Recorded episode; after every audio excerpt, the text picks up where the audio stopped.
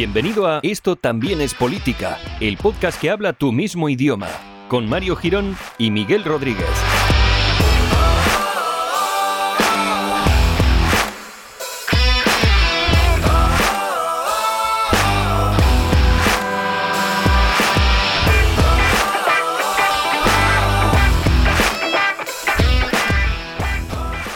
Todos, amigues, bienvenidos al episodio número 111, los tres palitos seguidos, uno detrás de otro, uno, uno, uno.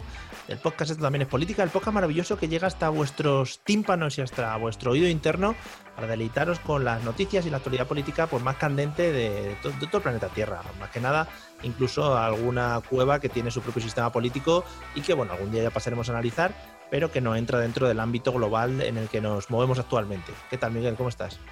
Hola, buenas tardes. Pues aquí disfrutando de un show maravilloso del autodenominado DJ del barrio que ha decidido Ah. tomar esa responsabilidad en este barrio sin que nadie se lo haya pedido, también te digo. Hay que decir que son las 8 y 20 ya casi, ¿eh? que ya, bueno, se está un poco extralimitando. Sí, sí, eh, tiene sus rutinas y, eh, y básicamente empieza cinco minutos antes del aplauso y ya Mm. después sigue hasta que más o menos no va controlando a todo el mundo por las ventanas y cuando ve Sí. que no queda nadie, pues ya apaga. Claro, está, está feo ya estar solo, ya estar solo es- ya ent- entra dentro de la tristeza. No, pero que no te lo pierdas, o sea, no lo puedo enseñar, pero o sea, se pone una bola de colores en el alféizar de la ventana, ¿sabes? Para que sepamos qué piso es y qué casa y todo. Y nada, y cuando ya tal, pues la apaga y se va a dormir tras 20 minutos de exitoso concierto. Creo que ya ha parado, mira. Sí, es verdad. Ah, Bueno, Sí, es que le- es malo, no, malo, porque hay, hay tres vecinos que le están dando un aplauso. Malo. Eso Puede volver, seguir. Puede, puede hacer un bis, no es como los grandes, es, es como Julio Iglesias al final, o sea, es decir, te piden un bis, pues te vuelven muy loco con el bis. No, sí, tampoco se lo han pedido, pero. Quiero decir, en realidad en este barrio nadie le ha pedido nada, pero ahí está. Ya, ya, oye, pues maravilloso. Bueno, episodio 111, ¿qué te parece? Bueno, me parece que tenemos la obligación de intentar ¿Mm? que sea nuestro segundo mejor episodio después del 100. Yo creo que... Sí, sí, sí. Bastante complicado, bastante complicado del 100. Pero vamos, yo también metería nuestra famosa frase, nuestra ya famosa frase, ¿quién no lo iba a decir, no? No, no, Allá- no, que no le iba a decir cuando íbamos por el capítulo 3. Acuérdate que éramos jóvenes. éramos Éramos jóvenes. jóvenes, alocados, bueno, bueno, teníamos otro ritmo de vida al final. Sí, al final ahora el alguna. podcasting nos ha hecho sentar la cabeza, más que nada. Sí, nos ha creado una rutina. Publicamos eh, invariablemente cada vez que nos sale de, las, de los huevos. Sí, sí. Y pues ahí estamos, ¿no? Nos hemos, nos hemos creado una vida sana y saludable. Me atrevería a Sí, decir. sí, sí, sí, sí, no, sí, es lo mejor que hay. Bueno, en el episodio de hoy eh, no, voy, no voy a aventurar tampoco muchas cosas porque puede ser que todo se vaya al traste, pero tenemos que agradecer a la asociación MacPod que nos ha dejado su, su estancia remota, podemos decir, para poder hacer esta grabación. Y si todo sale medio bien, pues igual nos podéis ver los objetos mientras hablamos en, en la plataforma por antonomasia que va a ser YouTube en este caso. Yo ah, le agradezco también, aunque no tenga ni idea de lo que has comentado. Me gusta mucho, me gusta mucho porque... está- Porque está yo contigo a muerte, Mario, contigo a y- muerte. Y además hay que agradecer, pues se agradece. O sea, el asunto Hombre, es agradecer las cosas. Pero por favor, en este mundo hace falta agradecer más las cosas. Efectivamente, hay que agradecerlo más. Eh, pues nada, pues vamos al temiki de hoy, que me parece que vamos a ir por el mismo camino. Además, fue una petición que nos hicieron desde el grupo de Telegram, creo recordar, eh, para satisfacer. Nosotros estamos siempre predispuestos a ello. Sí, nos lanzaron una pregunta que aparentemente podía ser una pregunta objetiva y fría, pero que yo creo que va con un poquito de retintín. Ah, mira. Que era, ¿y la Unión Europea qué está haciendo? al Eso, también lo dijo Rajoy. ¿Y las europeas qué, no? ¿Y la europea qué, no? Bueno, pues- pues desde entonces todavía no lo hemos averiguado. Bueno, todo partió de una discusión acerca de los corona, eh, coronabonos. A coronavirus. Sí, Las personas a favor del coronavirus, ¿no? Que es un nuevo Sí. movimiento que se está haciendo muy ahí. Un término que está siendo últimamente utilizado, los coronabonos. Mm. Entonces, eh, bueno, eh, vamos a contestar a estas dos preguntas. ¿Qué está haciendo la Unión Europea por un lado y Mm. qué son estos coronabonos de los que tanto se habla y de los que ya avanzó que no van a llegar en un Bueno. periodo corto de plazo ah, de tiempo seguro? Igual se los queda Turquía en su aeropuerto para que no pasen. o los compra Trump cuando el avión ya está volando hacia aquí. Y dice, mira, yo te doy cash. Yo te digo, te doy cash. Que también hay que decir que, bueno, que la discusión a la que hace referencia Miguel es, eh, fue en el grupo de Telegram y como buen hilador que soy, bueno, pues os voy a pasar la URL del grupo de Telegram que es t.me barra ete política. Lo ponéis en cualquier navegador del mundo, en el GPS, incluso TomTom, y os aparece. Sí, y entonces ahí entráis y hay 280 y cuántos personas ya. pues no me fijo, yo 282, 46 de ellos en línea mientras grabamos, por cierto. La mayoría no dice nada en general, pero bueno, que hay, hay bastante actividad. Ahora que nos aburrimos bastante, pues hay bastante actividad en el grupo. Así que nada, todo tuyo. Pues nada, vamos a, vamos a empezar eh, a ver qué es lo que está haciendo la Unión Europea, si es que está haciendo algo. Y ya os adelanto que sí. Eh, bueno, todo viene a que las ruedas de prensa de Pedro, mm, Pedro, eh, Pedro em, hay bastantes referencias últimamente a la Unión Europea, entre todo lo que dice, de los cuales el 90% de cosas no son del más mínimo interés, hay que decir. Eso sí, nos quedamos más tranquilos porque sabemos que utilizamos mucho el wifi, todos. ¿Están actualizando los datos o se están manteniendo? No han vuelto a actualizar, me parece una, me parece una farsa y una falta de respeto. O sea, lo que no puedes es. Claro, lo que no puedes es decirlos un día y ya no decirlos más. No, puede ser. Además, ¿cómo, lo hace? Porque va Pedro con un caza mariposas de wifi, ¿no? Y, y lo va recogiendo el wifi que. No sé, mm. vamos. Digo yo. ¿eh? Va, va, pasando con un, con un dron porque claro, él, no puede, él no puede salir de la Moncloa. No puede, claro. Eh, salvo para ponerse una mascarilla y tocársela con los guantes y eso, de lo que dice que no tenemos que hacer los demás, pues él lo hace. Creo que no se puede hacer técnicamente lo del wifi, ¿eh? Nos están mintiendo. Yo, creo, yo creo que tira un dron y el dron va analizando wifi por wifi, se, casa por casa. casa, por casa, claro. Ya noté yo el otro día que me iba un poquito mal el wifi, es verdad. No, pero acuérdate que dijo unos datos súper exactos, ¿no? Como que el uso del wifi se había aumentado y eso. Y, y bueno, pues ahí está, profesionalidad ante todo. Bueno, pues, eh, ¿qué quiere decir? Que entre tanto, tanta información útil, eh, Pedro habla mucho de la necesidad de una respuesta europea, de una respuesta conjunta eh, por parte de la Unión Europea. No mm. quiero decir nada, pero ya nosotros en nuestro último podcast ya hablamos de los riesgos que estaba corriendo la Unión Europea ante esta situación. La verdad es que nunca queremos decir nada, pero sí, al final sí queremos. No, no, no, sí, es, pero humildes. humildes ante todos. Somos los putos amos, pero siempre muy humildes. Somos los putos amos. Nadie nos lo reconoce ni nos lo paga. No. Gracias a los Patreons, por cierto. Eso sí, gracias por mantener ahí ese dinero.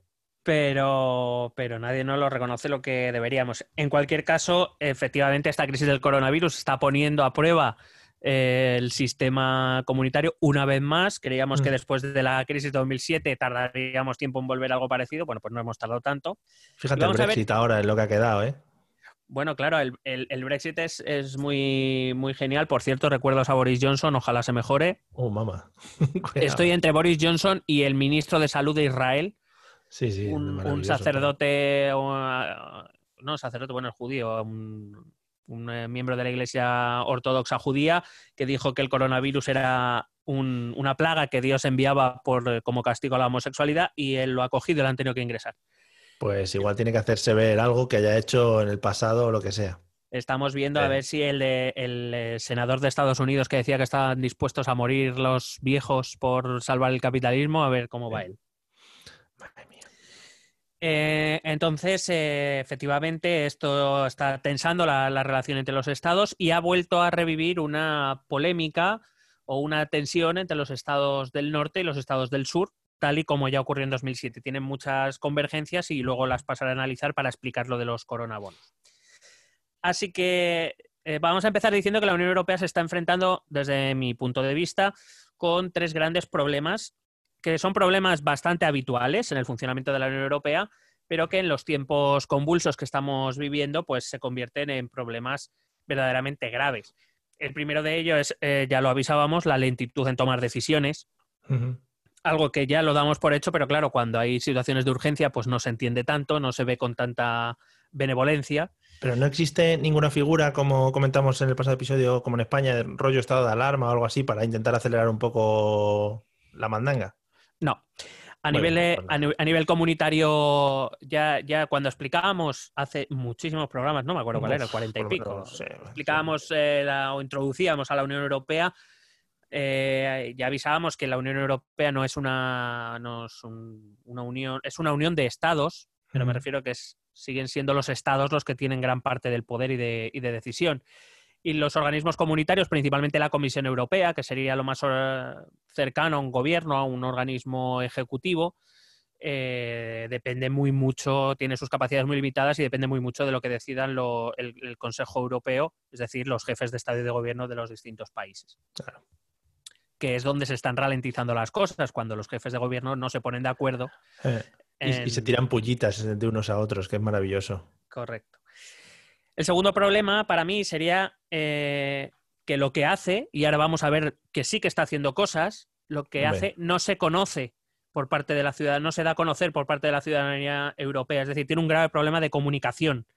Un grave problema de comunicación, además, eh, todavía más grave en tanto en cuanto los estados tampoco ayudan. Es decir, los estados tampoco promocionan qué es lo que está haciendo la Unión Europea.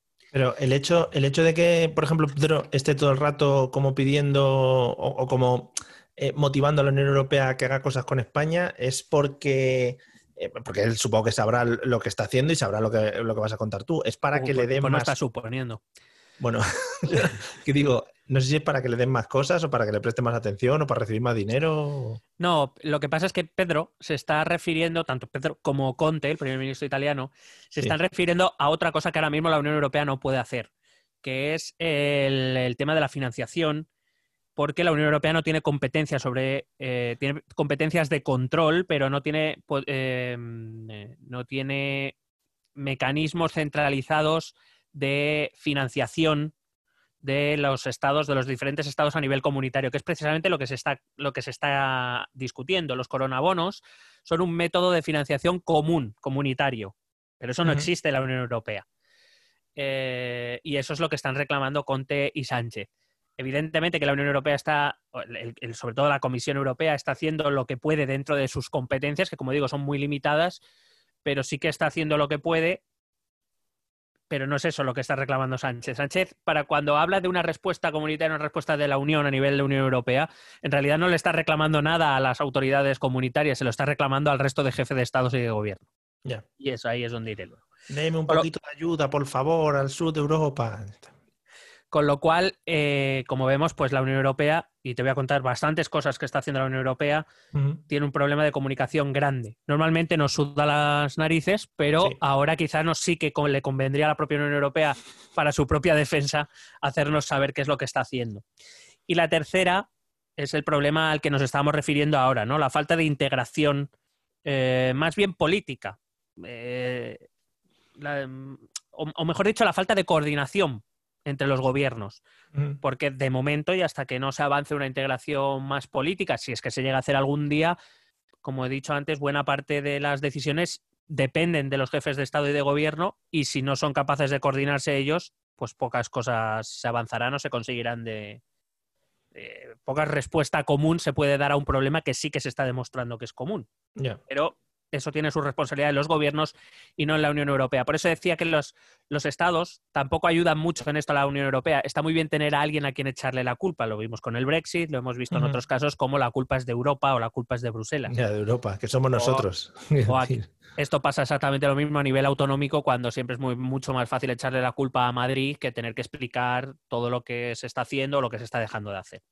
Pero entonces, mm, bueno, ahora, hablarás. Eh, al final es una negociación y por, parte también de España e Italia, las peticiones también se tienen que recortar en función de lo que los otros eh, requieran de, pues eso, de, lo que requieran en general del sur de Europa. Claro, pero es, es, un poco más complejo, lo comentaré al final, pero es un poco más complejo porque la Unión Europea es un entramado en el cual tampoco los países, no, no, desentraño, no hago muchos spoilers y digo que esto es una lucha entre países del norte y países del sur. Eh, y los pobres. Eh, y, básicamente la Unión Europea, les guste más o les guste menos, es un entramado en el cual lo que hagan unos países te influye a ti, igual que lo que tú hagas influye a los demás países. Entonces, mm. los países del norte tampoco pueden desoír lo que los países del sur están pidiendo, y menos en esta crisis, porque yo puedo admitir que la crisis de 2007, la crisis financiera, digamos que la responsabilidad sí partía de los estados que habían gestionado mal sus presupuestos públicos, entre ellos España. Hmm, eh, pero ahora este, esta crisis no la han creado esos países, les ha sobrevenido. ya veremos. Con lo cual, eso es, ya veremos cuando hagamos el programa de teorías conspiratorias. Pues destripando el coronavirus, sí, sí. Se nos ha adelantado Iker Jiménez, creo ya. ¿eh? Tengo un par de tengo un par de invitados que le gustaría participar en este debate. Madre mía, yo ya he oído hablar de los Illuminati, de bueno, bueno, en general de todo. Triángulos, está buscando la gente triángulos por todos lados ya. Maravilloso. Bueno, así que eso, ya avanzamos en el último capítulo, que era que esto iba a ser una dura prueba para la Unión Europea, que va a tensionar esa relación entre gobiernos y que refleja, hay que decirlo, como te he dicho antes, los mismos problemas que la crisis de 2007 es decir, las razones por las cuales los eurobonos, que es como se llama, aunque ahora se les llama coronabonos por una razón puramente temporal, no salieron adelante en la crisis eh, de 2007 y ahora van a seguir sin salir adelante porque las mismas razones siguen ahí y no han desaparecido. El coronabonus, coronabonus, coronabonus es... De Asteris y Obelis, ¿no? Sí, sí, sí, coronabonus. El, muy malo es. Que digo que lo de coronabonus, joder, los coronabonos Sí. ¿Bonos? Sí. Eh, rollo más marketing, eh, pega más ahora, digamos, decir, ahora... Bueno, son términos eh, periodísticos que incluso los políticos han hecho con él. A alguien se mm. le ocurre llamarlos coronabonos. Y eh, pues vamos, de hecho, hasta ya te digo, hasta el propio Pedro u otros líderes le utilizan ese término. El rey, el rey emérito ha dicho, ¿cómo? ¿Corona? ¿Corona bonus? ¿Me dais más dinerito? Sí, sí. Me lo llevo a Suiza más todavía. Calentibiris y Corina también, de los Corina bonos. Ha dicho, los Corina bonos. Madre mía, ya, ya, los, ya los recogió, o sea que no hacen falta. Bueno, si te parece bien, empiezo contando qué es lo que ya está haciendo la Unión Europea. Eh, parece ser que la Unión Europea, la Comisión, eh, que es el organismo que está liderado por Ursula von der Leyen, alemana, lo digo quiero decir porque esto es importante, porque es compañera de partido de Angela Merkel. Es cierto que ella tiene una visión más europeísta que la de la propia Merkel, que aún así es bastante europeísta hasta cierto punto. Eh, bueno, pues parece que a través de la comisión los Estados miembros han decidido hacer compras conjuntas de material médico eh, visto cómo está el mercado, puede ser una buena idea. De hecho, creo que ya han hecho hasta cuatro compras. perdona, eh, eh, estaba pensando yo a lo largo del día de hoy que están empezando a llegar como mogollón de mascarillas y respiradores y tal de este estilo. tal y como somos en España, creo que al principio nos pilló la crisis por no comprar material sanitario o por no poder producir material sanitario. Creo, a ver, eh, yo sé que se necesita todo este material, y, pero me da la sensación de que al final nos vamos a comer millones de mascarillas que se van a quedar aquí en España porque las vamos a comprar extra. O sea que bueno, habrá, habrá que ver, habrá que ver qué material se puede almacenar. quiero decir, porque evidentemente todo eso tendrá una, caducidad, y llegará un momento en que ese material sea inservible. Mm. ¿Cuánto cuesta el almacenaje y el mantenimiento? Eso habrá que verlo también.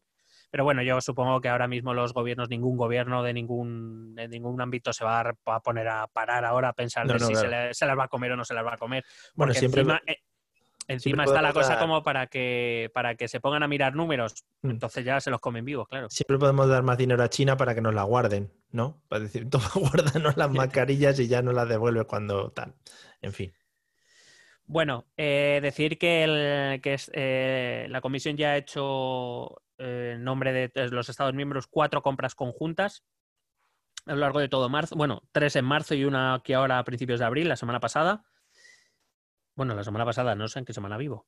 Estamos sí, el, el, de abril, los viernes 2 de abril, viernes 2 que sí, que sí. La segunda. Eh, se han anunciado que serán más compras y por cierto hay que decir que España, por supuesto, también está metida en estas compras conjuntas, más allá de las que está haciendo ella individualmente como Estado y luego las comunidades autónomas que también están comprando por su cuenta. Eh, en cierta manera, creo que es una buena idea en el sentido de que eh, la Unión Europea como conjunto tiene mucha más fuerza en el, mercado eh, que, España sola, por ejemplo. Lo que pasa es que no sé hasta qué punto, si, aquí cada uno sigue comprando lo que puede y cuando puede, mm, me refiero, si yo compro como Unión Europea, compro como España y compro como comunidad de la que quieras, no deja de haber clientes en el mercado y eso seguirá haciendo subir el precio. Por cierto, eh, ya la semana pasada o hace dos, cuando publicamos el último episodio, ya eh, me sorprendía que el gobierno no aprovechara toda la sabiduría que hay entre los expertos de este país, muchos de ellos publicando en Twitter. Hombre, por supuesto. Y esta semana hemos, hemos estado descubriendo estos 10 días los enormes expertos que tenemos en mercados internacionales. Hmm. Que sabrían cómo conseguir todo sin equivocarse nunca y sin que le robasen nunca, no como a Francia y Alemania, que no les han robado, ni Gran Bretaña, que por ejemplo no ha comprado test inservibles, ni nada de eso. ¿vale? Somos el único país de tontos, está claro, y, debe que ser la gente, sí, no está mirando en Twitter, no está mirando en Twitter que es donde se cuece todo. Si es que ya lo, si eso ya viene de lejos, porque en el mundial, los mundiales y todo eso, en Twitter se organiza bien la selección española. ¿Por qué no miramos ahí de primeras? Si es que... claro, claro, pero que quiero decir que, hay gente, mucha gente que conoce muy bien el mercado internacional y se hubiese, movido mucho mejor que los nuestros responsables. Mm, por lo visto. No, no, por, supuesto. O sea, la gente de Twitter a muerte con ellos. Bueno, sabemos también que la Unión Europea ha abierto sus controles de forma gratuita a todas las empresas de la Unión Europea y a todas las empresas externas para lograr el sello de calidad de la Unión Europea. Pues si alguien no lo sabe, para que un producto se pueda vender en la Unión Europea tiene que recibir un sello de calidad y normalmente las pruebas para estos sellos de calidad se pagan, taca taca. Y, y los cobra la Unión Europea. Lo hacen los Estados miembros, pero lo cobra la Unión Europea. Eh, bueno, pues la Unión Europea ha dicho que está abierto a hacer esos test de forma gratuita a, a todo producto que cualquier empresa comunitaria o, externa haga de material sanitario. no, yo las muñecas de famosa ahora que vamos a sacar nuevas. Venga. Claro. También ha, anunciado que eh, está mandando instrucciones para poder hacer material sanitario con impresoras 3D a las empresas que se lo requieran. Eh, se ha aprobado crear una reserva europea de material médico, financiado eh, con presupuesto comunitario, destinado a ayudar allí donde más se necesite, pero evidentemente esto ahora no se va a hacer, sino que se, va, se hará cuando acabe la crisis y por tanto hablaré de ello un poco más tarde. Eh, se ha dicho que se necesitará, bueno, la Unión Europea ha puesto una nueva norma que es que a toda aquella empresa que quiera exportar material médico a un país tercero, es decir, a un país fuera de la Unión Europea, cuando hablo de la Unión Europea también me estoy refiriendo, estoy incluyendo a Reino Unido y Noruega, por ejemplo, ¿vale? Porque ellos, aunque no son miembros ya de la Unión Europea, sí que están dentro del, mercado común. Digo que para todas esas empresas que quisieran eh, exportar material sanitario fuera, tendrán que recibir una autorización expresa de la Unión Europea que mm, ahora mismo no va a dar. Ya, ya. no voy a avanzar. Claro. Eh, hace dos días, hace, no, hace tres días, se aprobó una partida de 6.000 millones de euros dirigidas a apoyar a los diferentes sistemas de salud. 50%, es decir, 3.000 millones serían aportados por el presupuesto europeo y el otro 50% lo aportarían los distintos Estados miembros eh, y que será gestionada directamente por la Comisión no por los Estados miembros. Pero todo esto, ¿el 50% se aporta a partes iguales o dependiendo de la capacidad que tenga cada...? No, hombre, dependiendo de, las ayudas que vaya a recibir cada Estado. O sea, que me refiero, evidentemente, dependiendo, dependiendo de las capacidades de los sistemas sanitarios. No, va a aportar, no puede aportar ni recibir lo mismo el sistema sanitario español que el de Malta. no puede. Efectivamente. Si no, vamos, en Malta están haciendo un negociazo que flipas. Claro, claro. Tira de hospitales, venga, no, si nos sobra. Un hospital por persona aquí. Ahí en el mar, coño, pon uno flotante. vamos, Dubai, comerme los huevos. sí, vale.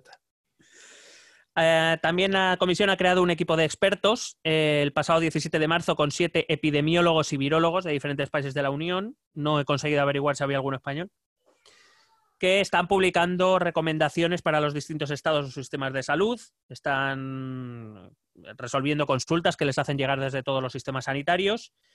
Ya existían dentro de la Unión Europea dos organismos creados, el Centro Europeo de Control y Prevención de Enfermedades, que sería nuestro CDC, porque todo el mundo conoce al CDC americano por las mm. series y por las pelis, bueno, pues nuestro mm. CDC, y el Sistema de Alerta y Respuesta Temprana, que es un sistema de comunicación y actuación a nivel comunitario, en el cual pues se van eh, comunicando, pues tengo un foco aquí, ten cuidado, si te ha venido alguien de aquí, ten cuidado, porque si ha estado por estas zonas probablemente esté infectado, no sé, bueno, para comunicarse entre las autoridades sanitarias y gubernamentales de cada país.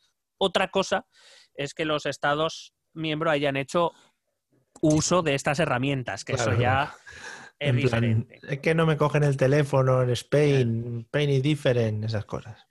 Eh, ha insistido especialmente en que los Estados miembros deben asegurar el correcto tratamiento de los datos personales derivados de esta crisis, por ejemplo, en apps. Pues, Quiero decir, la Unión Europea se está preocupando más que los estados de estas cosas. Es que eso puede ser un chorreo, ¿eh? Por eso. Eh, sabemos que además la Unión Europea mantiene actualizada sobre información actualizada sobre las restricciones de viaje que hay entre los distintos Estados miembros, consultable por parte de los ciudadanos. Eh, está apoyando a los Estados miembros en actuaciones que tengan que ver con repatriaciones, ¿vale? Allí donde un Estado puede no llegar o no tener infraestructura suficiente, la Unión Europea eh, colabora con ellos. Eso sí han dejado en manos de los Estados, bueno, cuando digo han dejado en manos de los Estados miembros, es que los Estados miembros no han querido que, que esto pasase a manos europeas.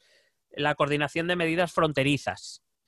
Eh, sabes que la Unión Europea tiene un problema con las fronteras, bien lo sabemos aquí en España, todos los países que recibimos migración masiva desde el mar, por, desde África, que siempre se quejan estos países y con cierta razón de que están solos en la lucha contra la migración, que los otros que muy bien, pero que no, que no lleguen los inmigrantes aquí, pero no te voy a ayudar.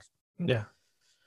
Entonces, eh, claro, el control fronterizo sigue siendo un tema bastante, bastante calentito dentro de los gobiernos, de la gestión de los gobiernos.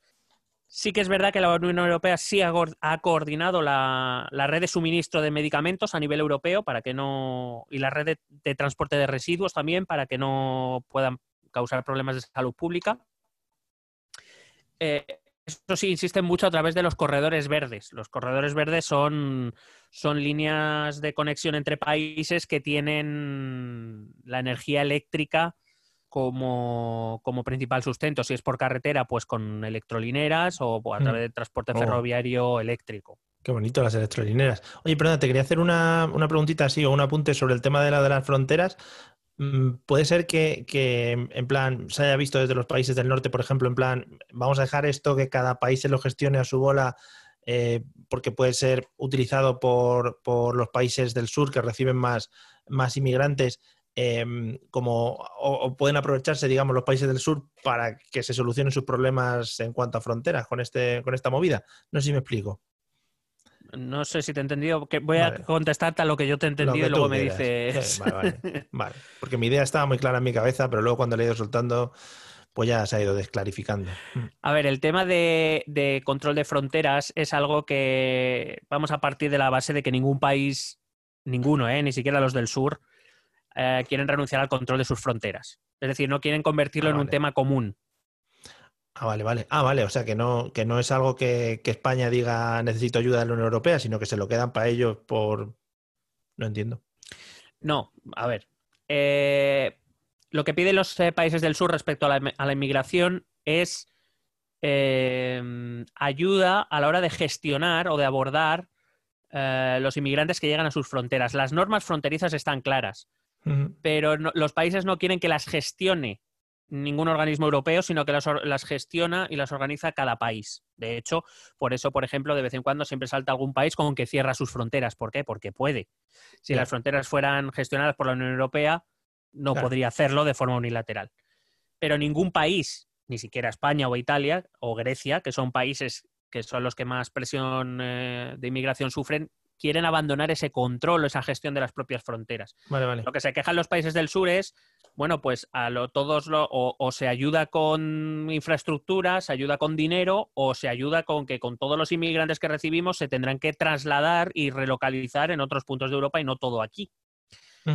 Pero en ningún caso eh, quieren abandonar o dejar la gestión de sus propias fronteras. Igual que los del norte tampoco quieren. Vale, vale, es que creí que era el caso contrario, en plan, pues que los países eh, del sur de Europa con problemas, me he perdido mi audio y no me estaba escuchando y me estaba volviendo loco, ahora ya. Eh, joder, es que es una movida, ¿eh? Los, países con problemas de, fronteras, digamos que, estaban pidiendo como más ayuda a Europa y querían como dejarse eso para que lo gestionase Europa, vale, pero si es al contrario, pues oye, maravilloso. No, o sea, por ejemplo. Vamos, lo que, querrán será Monises también. Quieren Monises, quieren la relocalización de inmigración, de inmigración y quieren también ayuda, eh, es verdad que a nivel material, en el sentido de, por ejemplo, Frontex es una patrulla comunitaria que se que, patrulla en el mar Mediterráneo. eh, pero, pero sobre todo quiere recursos materiales que sirvan para, eh, para que la inmigración, toda esta, sobre todo cuando los, los, barcos de las ONG rescatan gente en el Mediterráneo y demás, claro, eso es presión demográfica de inmigración sobre, sobre, esos sobre los países mediterráneos fundamentalmente. Sí pero los, los, eh, el resto de países europeos no quieren saber nada. Es, es como es vuestro problema y vosotros saber cómo lo gestionáis. Sin entender que en cierta manera, no, bueno, sí, sin en cierta manera, las fronteras de estos países son frontera de la Unión Europea, de toda la Unión Europea. Cualquier ciudadano que entre por España, Italia o Grecia y consiga un estatus legal hmm. va a poder moverse por la Unión Europea por toda ella. O sea que, que es un problema que, pues eso, eh, otro de esos problemas donde los gobiernos no se ponen de acuerdo en hasta qué punto dar sus propias competencias. Repito, eh, que los países del sur tampoco quieren abandonar la gestión de sus fronteras. Es una cuestión de qué ayuda se recibe o qué ayuda no se recibe por parte del resto de la Unión Europea. Vale, eh, puede ser que una de las máximas motivaciones de los países sea recibir dineritis de la Unión Europea y bueno, el estar en este grupo no, bueno, pues me da igual mientras que yo vaya recibiendo dinero y ayudas. Bueno, es una de las motivaciones, lo demuestra cada año, por ejemplo, la, negociación de la política agraria común, donde se va a ver qué se saca. ya, no creo que nadie vaya a decir, joder, a ver cómo podemos ayudar a Alemania, ¿no? Este año, para ver cómo le va bien en sus cosechas. Claro, en este, en este caso nadie, nadie dice, el problema de la inmigración en los países del sur es una obviedad y, hmm. y no creo que a nadie se le salte. Ahora, probablemente habrá muchos países que digan que me cueste lo menos posible. Sí. Y los países del sur, pues no te diría que uno de sus razonamientos no sea, mira, ya que me lo tengo que comer, por lo menos que me den monises. Ya. Vamos a ver, eh, venga, ¿cómo podemos ayudar entre todos a España, no? Para que la frontera con Marruecos sea menos conflictiva y eso no pasa en la vida. La puta vida. Vale, pues. Bueno, eh, la comisión ha anunciado también que además de los estudios ya financiados sobre coronavirus en general, porque el los coronavirus, que es un grupo de virus, concretamente al que nos enfrentamos es el COVID-19, eh, los coronavirus ya estaban siendo muy estudiados. Según he visto, había hasta 84 proyectos en marcha o ya finalizados de investigación sobre el tipo coronavirus, que son virus respiratorios. Eh, el pasado 6 de marzo, la Unión Europea financió otros 18 proyectos con más de 48 millones de euros, que ha convocado nuevos concursos de financiación de proyectos por valor de 90 millones de euros más para abril-mayo. Han lanzado una página también contra la desinformación, lo cual siempre me ha parecido una tontería, porque para querer informarte sobre la desinformación vas, tienes que querer informarte. Entonces. Tendrían que ser, tendrían que ser páginas obligatorias, ¿no? Que antes de pasar por Pornhub te, salga la página, pero vamos que no. Claro, o, que, claro, esto hasta que no haya algún tipo de control de contenido donde te diga este medio no es fiable o, o, aquí se inventa las cosas el señor Inda, pues hasta que no aparezca eso, pues no. O que lo en el Fortnite también puede ser. Claro, o aún así, o aún así, no descarto que aunque ponga el señor Indes se inventa la mayoría de cosas que aquí publica, la gente seguiría leyéndolos. O sea, que Efectivamente, no, porque, bueno, porque es una persona que yo creo que tiene mucho crédito, ¿no? A la hora de hablar, pocas cosas habrá dicho. Bueno, la movida esa que tuvo con la cámara de Telecinco, que casi le de huella, fue impresionante. Fue penalti. Vamos, de libro. Joder. Bueno, eh, también han han introducido, la Unión Europea ha introducido nuevos controles sobre los test comprados para asegurar que funcionan. Muy bien. Porque... Hay que testear los propios test. Vamos allá. Sí. Eh, ha colaborado con 1,3 millones de euros en una agencia global de investigación, también para proyectos eh, que están en búsqueda de, de, información científica. Ha invertido 15 millones en enero, fíjate, ya en enero, mm. no porque se previeran nada, o por lo menos no de este calibre, vamos a dejarlo así, no sé exactamente mm. qué estaba en la cabeza, pero sí que es verdad que en enero se pusieron 15 millones para crear un observatorio de enfermedades infecciosas de iniciativa neerlandesa, por lo, por lo visto, que recogerá, que además se está aprovechando ahora para recoger toda la información relacionada con el tema, de todos los estudios científicos que se están publicando, de todos los laboratorios que están investigando, Em, incluso en las redes sociales, a veces no nos engañemos, hay información que nos llega más fácil a través de redes sociales que a través de las revistas científicas o de los laboratorios que nadie visita. Tiene mucha tirada, ¿no? Exactamente. Entonces, pues bueno, este observatorio está reuniendo toda la información para poner a disponibilidad de todos los científicos y de todo aquel que quiera consultarlo. Lo malo de esto es que todo, todo, casi todo está en inglés. Con lo cual los ciudadanos que no sepan en inglés, pues tampoco sé muy bien. ¿Pero que me dices que no hablan en español, que es el lenguaje universal? No, no es tanto porque no sea el lenguaje universal y evidentemente Mm. sabemos que el inglés es el lenguaje de la ciencia, eh, eso está claro, pero si pretende ser, es mi humilde opinión, si pretende ser Sí, para evitar algo que pueda, que pueda llegar a los ciudadanos, pues tendrán que hacer un esfuerzo de traducción como lo hacen en otros ámbitos, ¿eh? que no es que todo esté en inglés, hay cosas que sí que traducen, pero O sea que nos, nos van poniendo filtros. Primero nos ponen el filtro de tener que acceder a los datos, ¿no? O sea, pff, ¿pero quién se va a poner a acceder a los datos? Claro, y luego que está en inglés. Dice, pero bueno, ¿esto qué es? O sea, qué vergüenza. Esto es como cuando hablábamos de, de los programas electorales de los partidos políticos. Es que nos quieren hacer leer y todo. Pff, es que tema grande. Vamos, ¿a dónde vamos a llegar? que hagan un podcast. Eh, ha refinanciado una base de datos de virus a nivel europeo para los investigadores también. me, ahorra el, el chiste del Avast. La base de datos de Sí, virus se ha actualizado. Eh, bueno, hay que decir que esto ya estaba previsto, estaba incluido en los presupuestos de 2014-2020, pero que ahora le han dado una inyección de liquidez extra. Están haciendo un poco capitana posteriori, ¿no? ¿Has visto el vídeo ese? Sí, vale. Sí. No, no, pero me refiero que esta, No, base ya estaba creada, que esta base Sí. ya estaba creada, solo Pero- que le han metido más pasta ahora. Claro, un par de, claro, un par Porque de con- registros más. Claro, coño, porque con, con pasta ahí te dan, te salen celdas del Excel, de. Ojalá lo tengan en este, el macho. Lo tenían en Insert Coin, ¿sabes? Claro. Y- Dice, hostia, este que pone aquí lepra, ¿ya lo quitamos o se sigue? No, deja. Bueno, pues eso. eh, y ahí pues estará recogida todo lo que tenga que ver con investigaciones sobre el COVID-19, vacunas, tratamientos y demás. Tiene, por cierto, un, eh, una web a través de la cual los ciudadanos podríamos participar. E EU. EU-citizen.escience, lo digo para quien no sepa inglés, Sí, sí. donde, bueno, desde, o sea, por ejemplo, gente que ha estado afectada por el virus puede dar sus datos anónimamente para, eh, para poder colaborar en la recogida de datos de, de Big Data. Sí. Sí. Sí, pero ¿puedes, ¿puedes grabarte bailando una canción y subirlo? de hecho, puedes incluso hasta rapear la información. Pues ya está, joder. Entonces sí, entonces sí que va a triunfar. Si eso lo pusieran en TikTok, ya verías como el Big Data subía por las nubes. Hombre, a, toda mecha, como decía Santa Justa Clan. Hombre, gracias por la referencia. Gracias, Hombre. gracias. Ni un podcast y su referencia de mierda. Por esto ha merecido la pena los 111 episodios anteriores. 110. Muy bien. Bueno, vamos a la economía, que yo creo que es realmente lo que más, Sí. más eh, mm, espera la gente. Mm, Están ansiosos.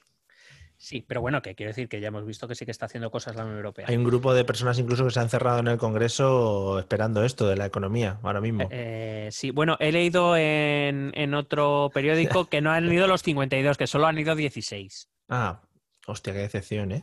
También te Pero, digo. pero que, pero que han tenido que Hmm. llamar a todo el personal del Congreso para que fuera a limpiar, a desinfectar, a Hombre, abrirles, a todo esto. A ver quién sirve los gin tonic después de comer. Es que, claro, somos también muy exquisitos. Joder, es que si no hacen gasto, tío, es todo por España. ¿No lo Claro, claro, entiendes? Es que no se puede controlar al gobierno si no estás allí, sin el gobierno. O sea, es No, que además, claro, que, que quiero decir que además se han reunido para hablar.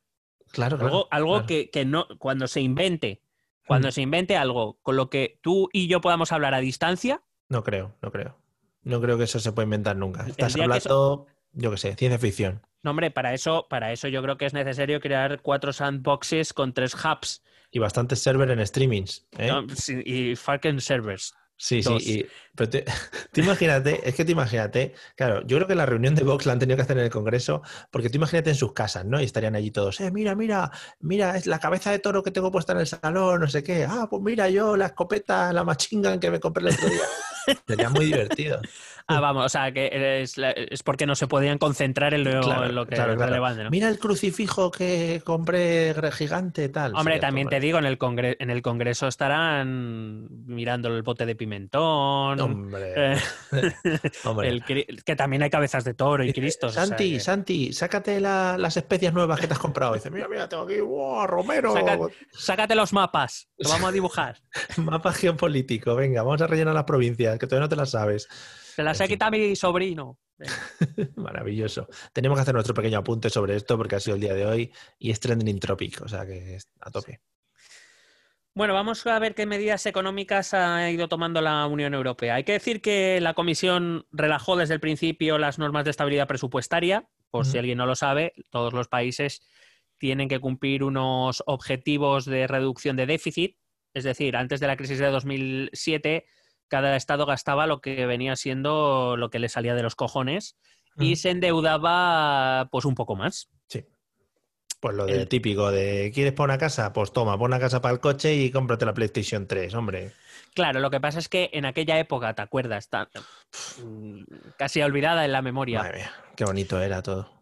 Eh, España iba bien y el resto de países europeos también iban muy bien. Entonces, ¿qué pasa? Que como la economía iba de puta madre, pues ¿qué más, qué más daba? hacer hoteles ahí en la puta playa, pero encima de los delfines. claro que sí, ahí. Qué mal, hombre. Vamos a hacer un aeropuerto donde en Gerona.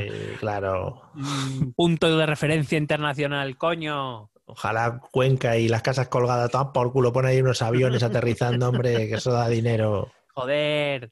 Ciudad Real, por favor. Ciudad Real, algo, construir algo. Un auditorio, no, hazte dos, hombre, para que uno para cada y una Ave, y un ave por el medio. Claro, centro cultural, no, centro cultural, no, coño, hazte ahí una ciudad cultural, hostia.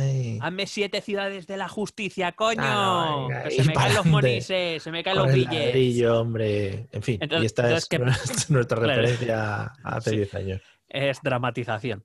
Eh, entonces, ¿qué pasa? Que los estados se iban endeudando, pero no había problema porque como la economía es súper bien, pues los créditos se devolvían, todo el mundo ganaba dinero, todo el mundo ganaba las elecciones que quería ganar y esas cosas. Vamos para adelante ahí. Claro. ¿Qué pasó? Que llega 2007 y se va a tomar por culo. Entonces los estados deben mucha pasta. Hmm. Y entonces eh, los países de la Unión Europea dicen, vamos a ver, señores, tenemos que reducir deudas públicas y a partir de ahora Deuda pública es todo lo que el Estado debe, lo que hmm. cualquier Estado debe.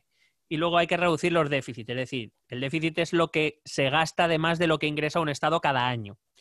Entonces dijo la Unión Europea, a ver señores, vamos a tener que empezar a reducir los déficits, porque esto no puede ser. Entonces, cada año ustedes van a mandar sus presupuestos nacionales aquí a la Unión Europea y nosotros lo vamos a controlar. Hmm, y como vea que ustedes se salen de madre, la vamos a tener. Hmm. Y entonces, desde entonces se, se incluyó este mecanismo mediante el cual los estados no pueden hacer lo que quieren, sino que tienen que contar con la aprobación de la Unión Europea y del Banco Central Europeo para poder llevar a cabo sus presupuestos. No sé, por ejemplo, aquí en España eh, no se pueden llevar a aprobar presupuestos si no tiene el visto bueno previo de la Unión Europea. Claro, aquí nos tienen muy controlados. Eso es como el hijo que suspende un par, ya el padre a la siguiente convocatoria claro. dice, no, te paso yo la lección. También te digo que nosotros éramos un país de los que de los que gastabas puertas, como acabamos de dramatizar hace dos minutos. Perry Lockers, sí, sí, sí. Pero no fuimos los únicos, fuimos muchos. Hombre, pero nos lo pasamos muy bien también. Eso también, esos aquellos esos años no nos los puede quitar nadie. Los volquetes, por ejemplo. Hombre. Fueron, llegaban volquetes. Y, y, la harina, y la harina, que la acompañaba a los volquetes. La harina de los volquetes venía muy, muy jugosa. Sí, sí. Bueno, cositas.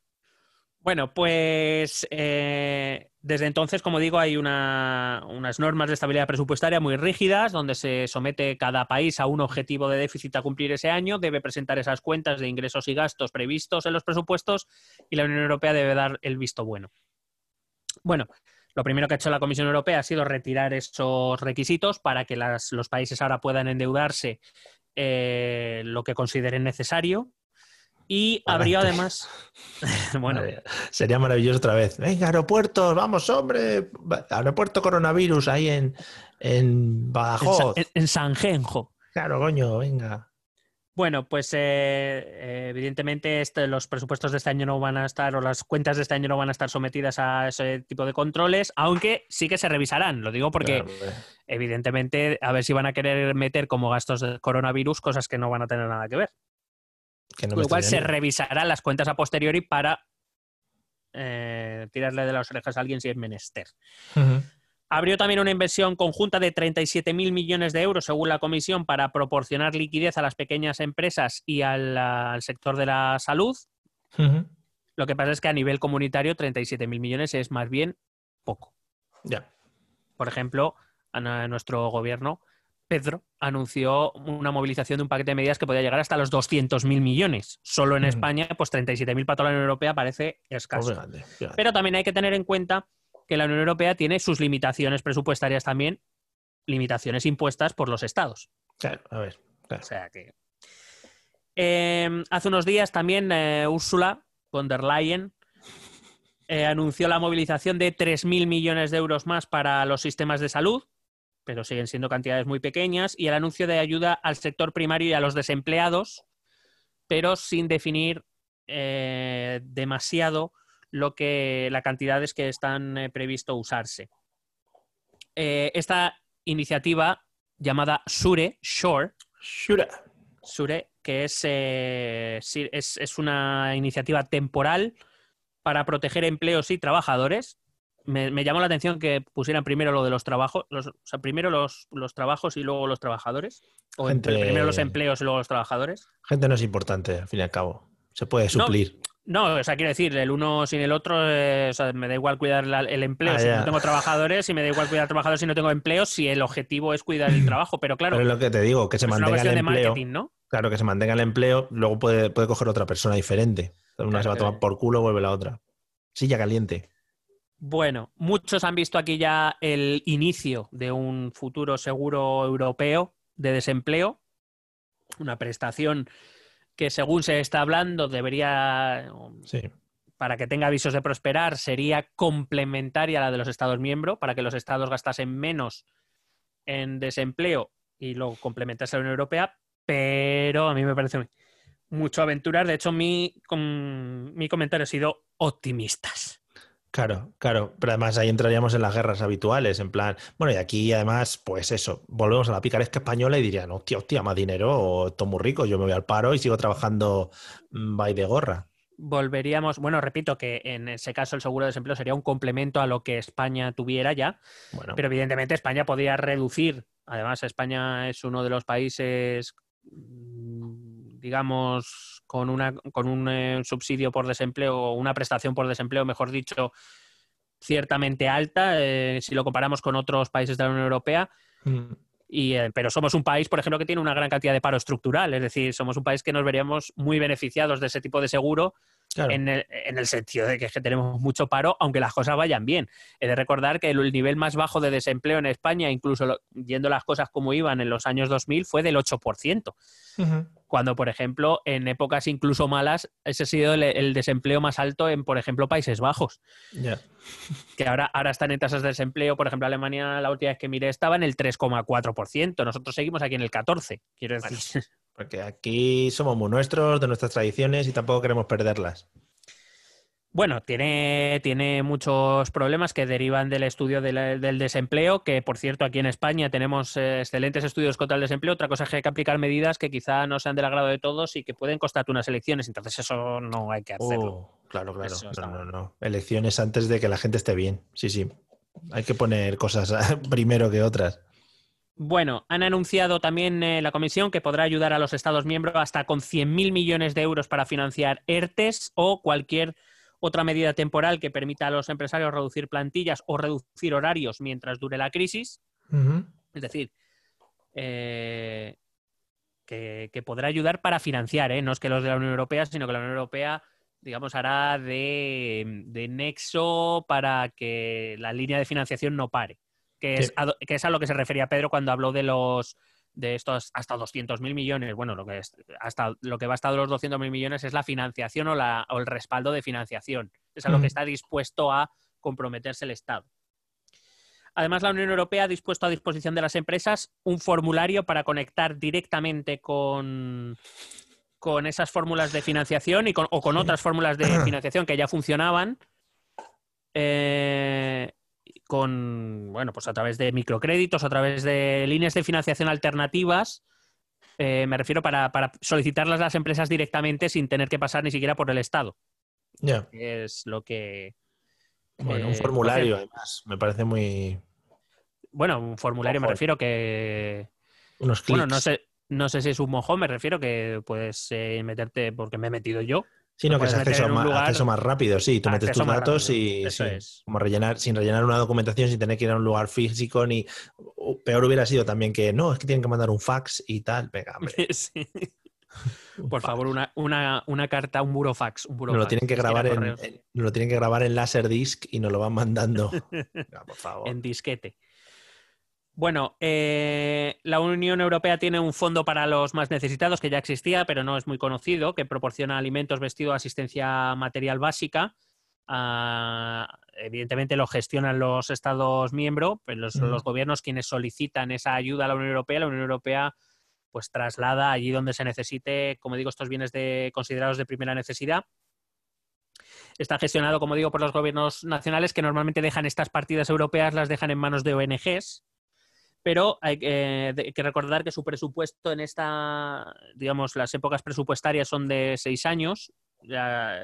además, también es que esta crisis ha pillado en el último año de una, de una gestión presupuestaria, 2014-2020, con lo cual queda poco dinerito ya en el, en el foso.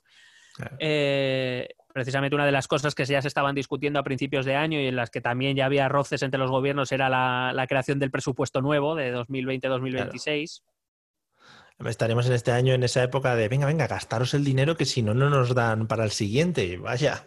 Sí, efectivamente, una de las cosas que se ha, que, se ha, hecho la Unión Europea es poner a disposición todo aquello que todavía no se haya gastado, todas esas partidas presupuestarias que no se han ejecutado, para, también posibles ayudas. Este fondo de, para los más necesitados eh, eh, tenía un presupuesto de 3.800 millones, no sé lo que quedará en la caja ha ampliado el plazo de solicitud de ayudas de las explotaciones agropecuarias hasta junio.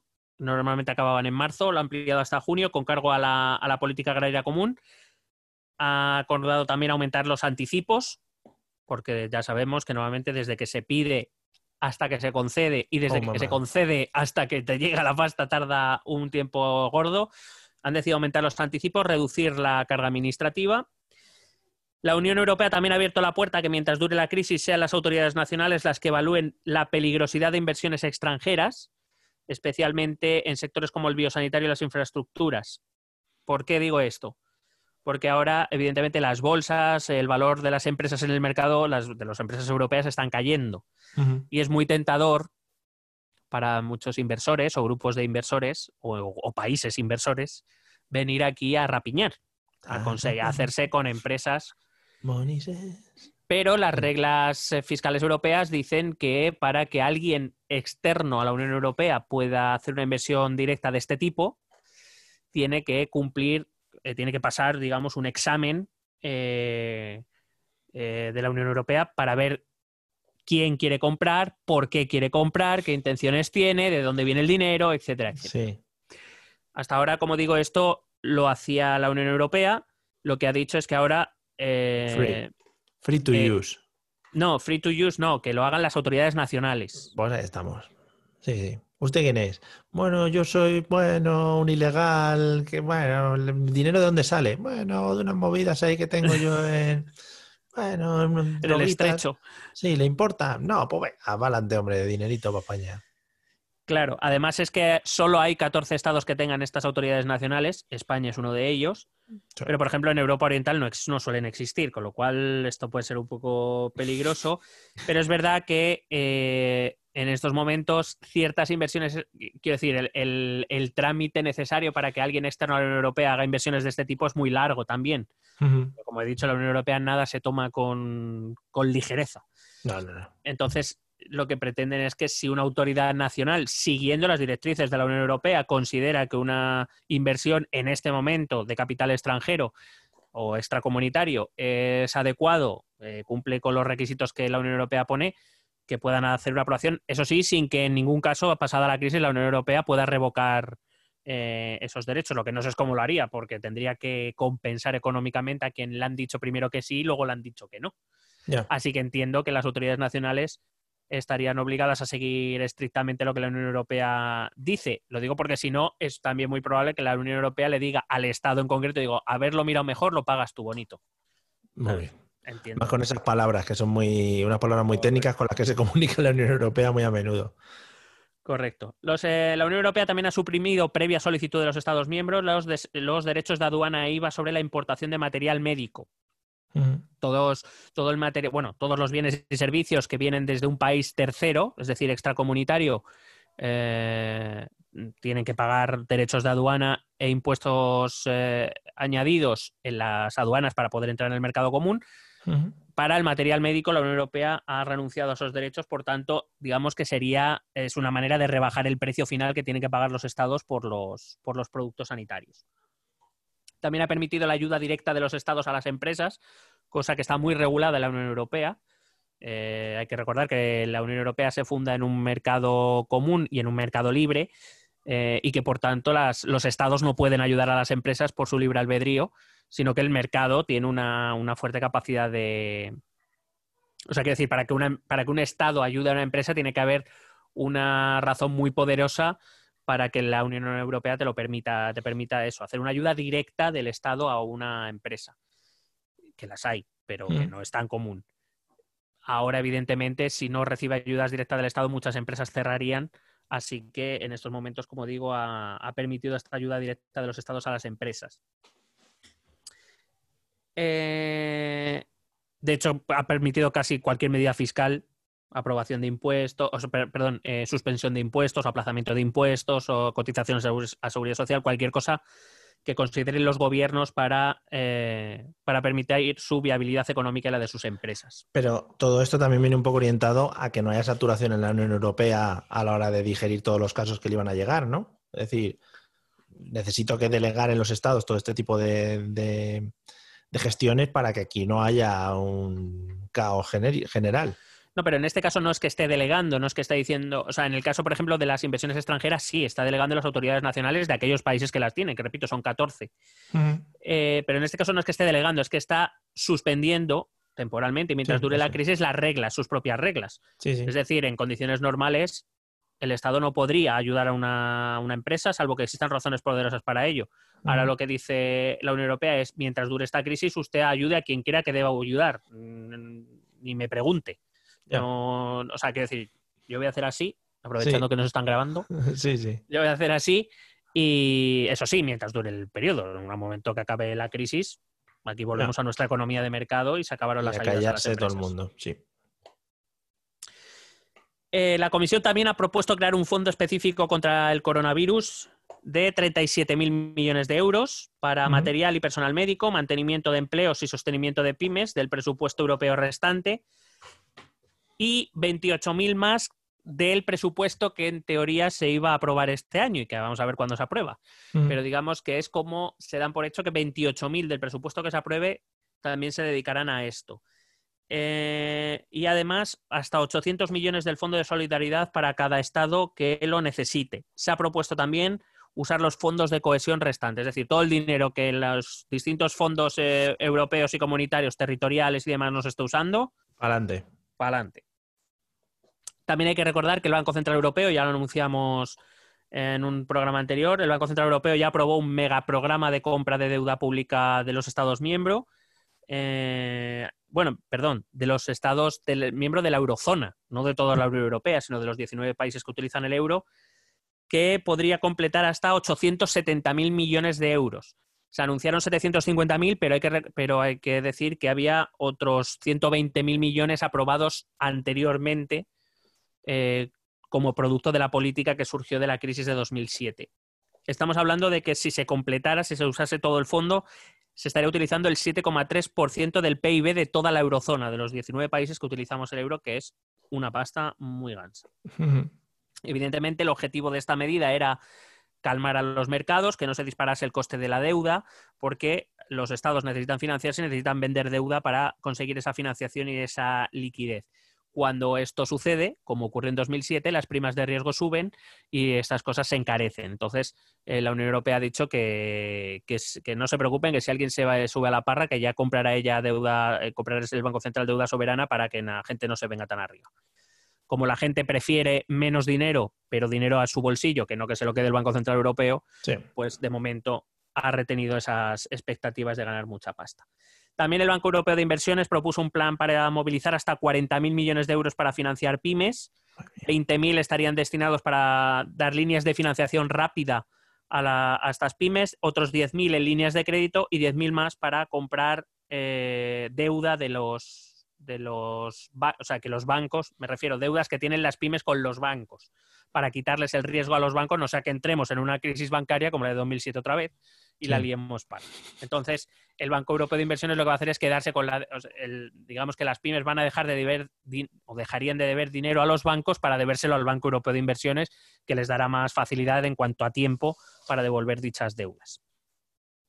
O sea que, como vemos, sí que han desplegado una gran batería de medidas económicas mm. dentro de las limitaciones, como digo, de que los estados eh, les imponen y además que nos encontramos en el año final presupuestario y que les queda lo que les queda.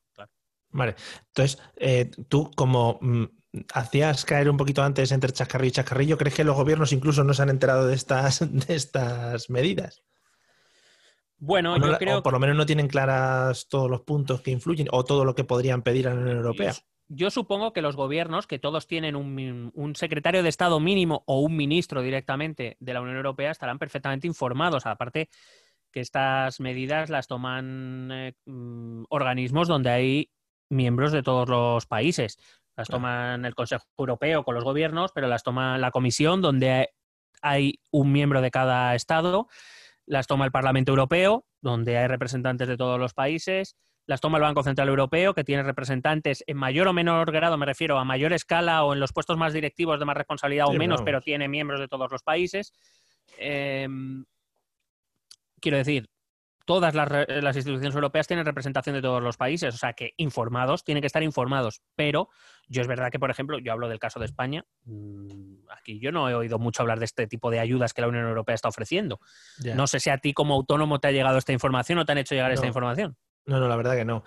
A ver, yo tampoco es que sea un autónomo al que me esté influyendo mucho esta crisis por el tema de la formación, que al final lo hemos podido mover a formación online, remota, todo esto. Entonces tampoco es que me esté informando demasiado de si hay ayudas para autónomos o no, porque entiendo que no soy una de las personas que debería pedir este tipo de ayudas, porque mi trabajo se ha mantenido prácticamente igual.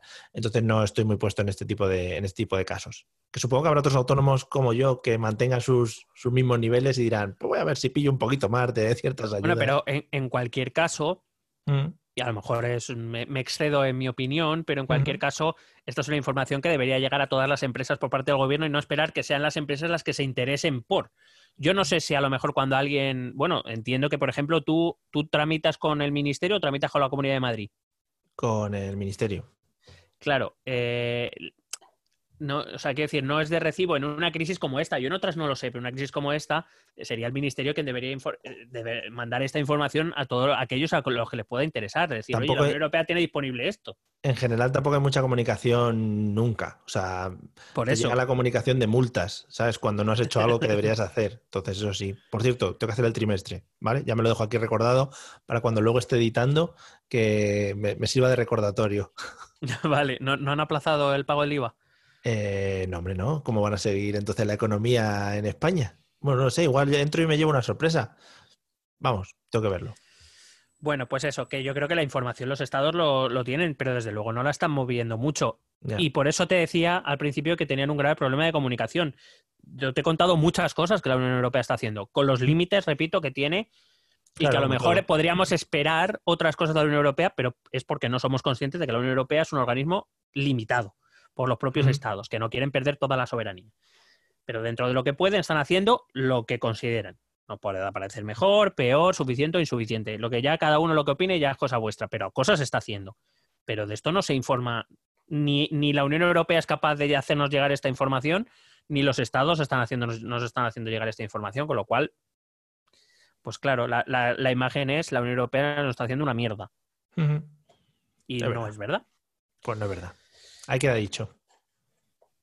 Eh, la Comisión Europea también se ofreció a coordinar la asistencia intracomunitaria bajo solicitud de los Estados miembros, es decir, que si algún Estado necesitaba ayuda, pues yo que sé, de personal, de material, y otro Estado se la podría brindar, que la Comisión se ofrecía a coordinar ese tipo de comunicaciones, digamos, hacer como de centro neurálgico, que allí le llegase todo lo que me sobra es esto, todo lo que necesito es esto, y que la organización coordinara. Pero eh, evidentemente, esto solo lo puede hacer si los Estados miembros se lo solicitan y no sé si se lo han solicitado, que me da a mí que tampoco. Están otras cosas ahora. No, de hecho, por ejemplo, es verdad que en Alemania han recibido a algunos enfermos del norte italiano y del norte francés y se está tratando en Alemania, pero ha sido acuerdo entre gobiernos. Lo que, lo que luego al final te preguntas, entonces, ¿para qué coño queréis la Unión Europea? Claro. sí, sí. Bueno. Eh, ya he comentado antes que el pasado 19 de marzo la Comisión decidió crear una reserva europea común de material médico, ventiladores, mascarillas, suministros de laboratorio, etc. Em, lo que se prevé es que unos varios, uno o varios estados eh, acojan dicha reserva y serán los encargados esto es como la agencia del medicamento, ¿no? A ver, ¿dónde va la reserva? Pues se la disputan, presentan candidaturas, la Unión Europea elegirá uno o más destinos y los países allí donde recaiga este, este almacén, por decirlo de algún modo, serán los encargados de comprar el material, lo va a pagar la Unión Europea, el 100% será financiado por la Unión Europea y además pagará el 90% de los costes de, eh, de almacenamiento.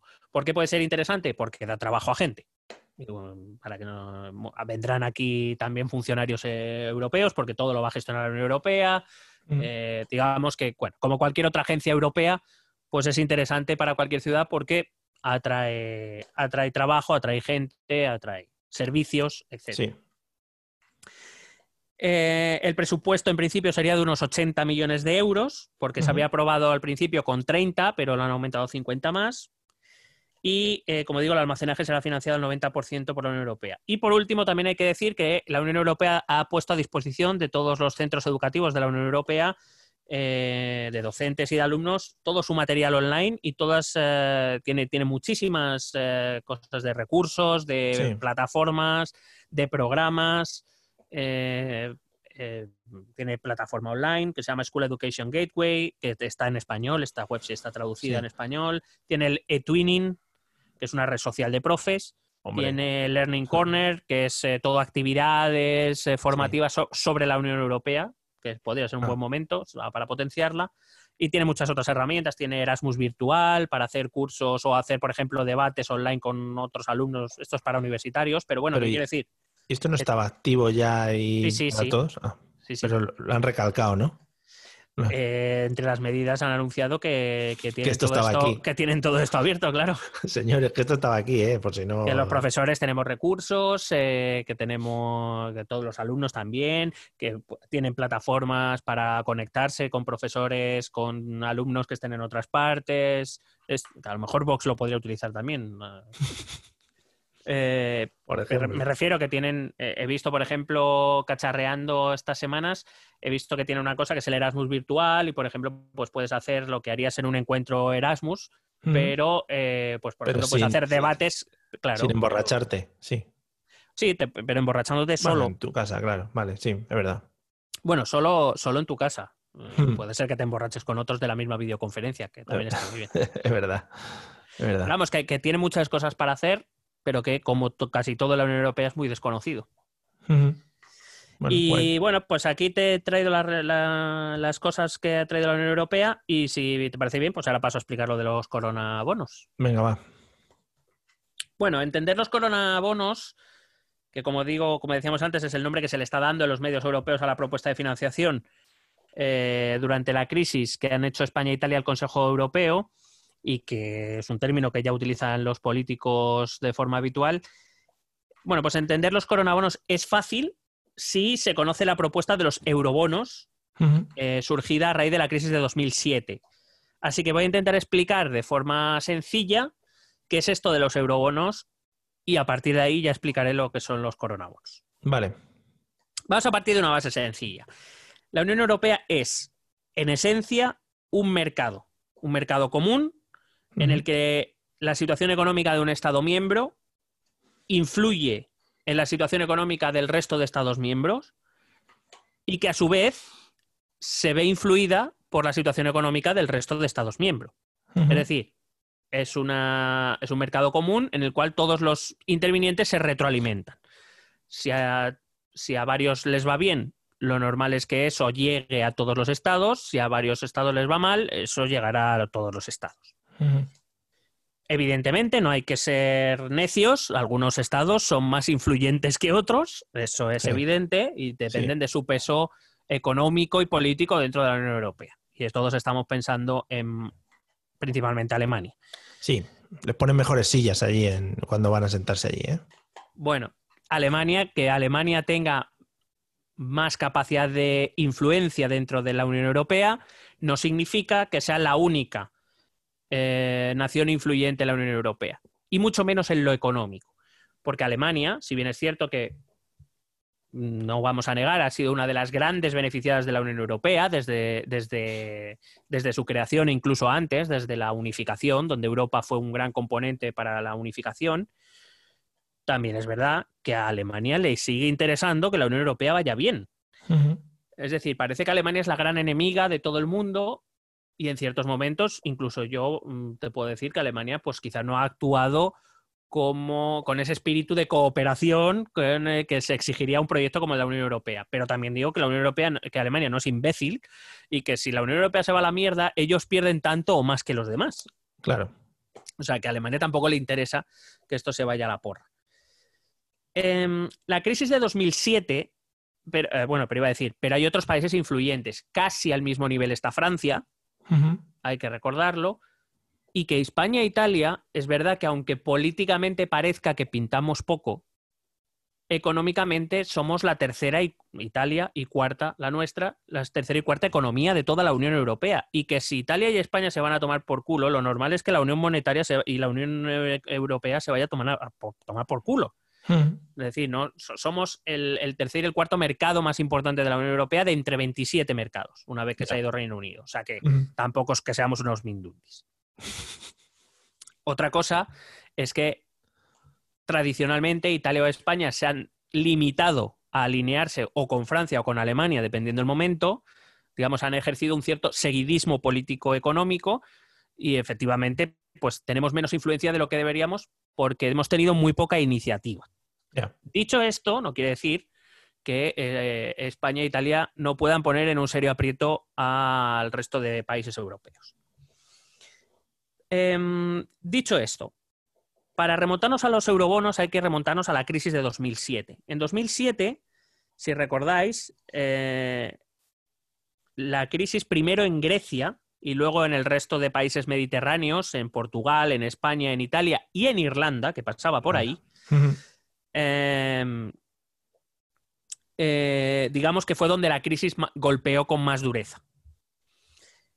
¿Qué les pasó a estos estados? Bueno, que cuando la crisis les golpeó y necesitaron hacer inversiones masivas para cuidar sus estados del bienestar y para afrontar todos los gastos que de repente le vinieron, especialmente en sus servicios financieros también, esto de rescatar bancos y estas cosas que tuvimos que hacer, pues estos estados tuvieron que financiarse a través de cómo normalmente se financia un estado, que es a través de la emisión de deuda pública.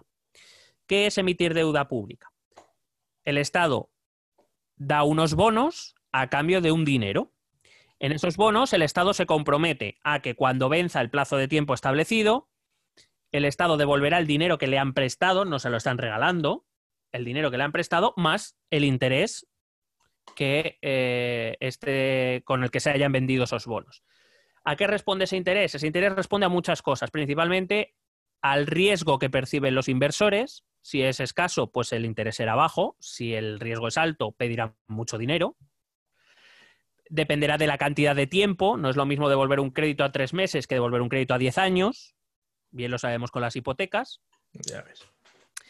Eh, y depende de cuánta gente quiera comprar tus bonos. No es lo mismo, por ejemplo, el bono alemán, pues que lo quiere comprar todo el mundo porque es un bono seguro, pues ofrece menos interés. Claro. Con lo cual, Alemania se financia barato la Grecia de 2007 es que no se podía ni financiar porque Imagínate. lo que le pedían era una barbaridad. Claro. Y eso mismo le pasó poco después, le empezó a pasar a Portugal, a Irlanda, a Italia y a España. Em, claro, ¿qué ocurrió? Que los préstamos, los prestamistas, mejor dicho, exigían un interés muy alto a estos países para prestarles dinero. Porque para ellos el riesgo de prestarle a estos países, el riesgo de que no les devolvieran su dinero era muy alto. Entonces, si tú quieres que te deje el dinero, me vas a tener que convencer. ¿Cómo? Me vas a devolver lo que te he prestado y muchos más billets. Se ha jodido. porque si no, a mí no me renta. Prefiero llevarlo a un bono más seguro que me va a dar menos, pero que sé que me lo van a devolver. Claro. ¿Vale? Esto es lo que se llama una crisis de confianza que es un término muy poco económico o aparentemente muy poco económico, pero que yo ya he dicho en varios programas que es el fundamento de cualquier economía, la confianza. Está en la base de, la, de, la, de, red de, las redes financieras y está en la base, por ejemplo, de la misma moneda. La moneda se basa en confianza, no se basa en nada material. El patrón oro ya acabó hace tiempo. Sí. Bueno, em, pero claro, los, los, estados, estos estados, necesitaban financiación sí o sí, porque sus gastos se habían disparado con la crisis, tenían que pagar muchos seguros de desempleos, tenían que seguir pagando eh, las pensiones, tenían que pagar sistemas sanitarios, educación pública, tenían que pagar todos estos servicios y sus ingresos habían recortado mucho porque entraban menos impuestos, porque la gente sin trabajo ya pues, no pagaba, sino que cobraba, había muchos menos beneficios empresariales, mucho menos intercambio en el mercado, por tanto menos IVA, etcétera, etcétera. Muchos menos ingresos, muchos más gastos, o se financia con préstamos o un Estado es inviable. ¿Qué pasa? Que esto hace subir la famosa prima de riesgo y a estos países cada vez se les exige más intereses por prestarles dinero. Qué precioso aquello cuando seguíamos la prima de riesgo al minuto. Fíjate lo que ha quedado todo. Bueno, ¿qué hacían estos países para pagar las deudas? Pedir otros préstamos para pues poder pagar las deudas que les vencían. Bueno, aquí en España lo hemos hecho siempre también. ¿eh? No, no, en España y en todos los estados. Es la, corriente de financiación natural en los estados actualmente. Y, y mucho más cuando las cosas van bien.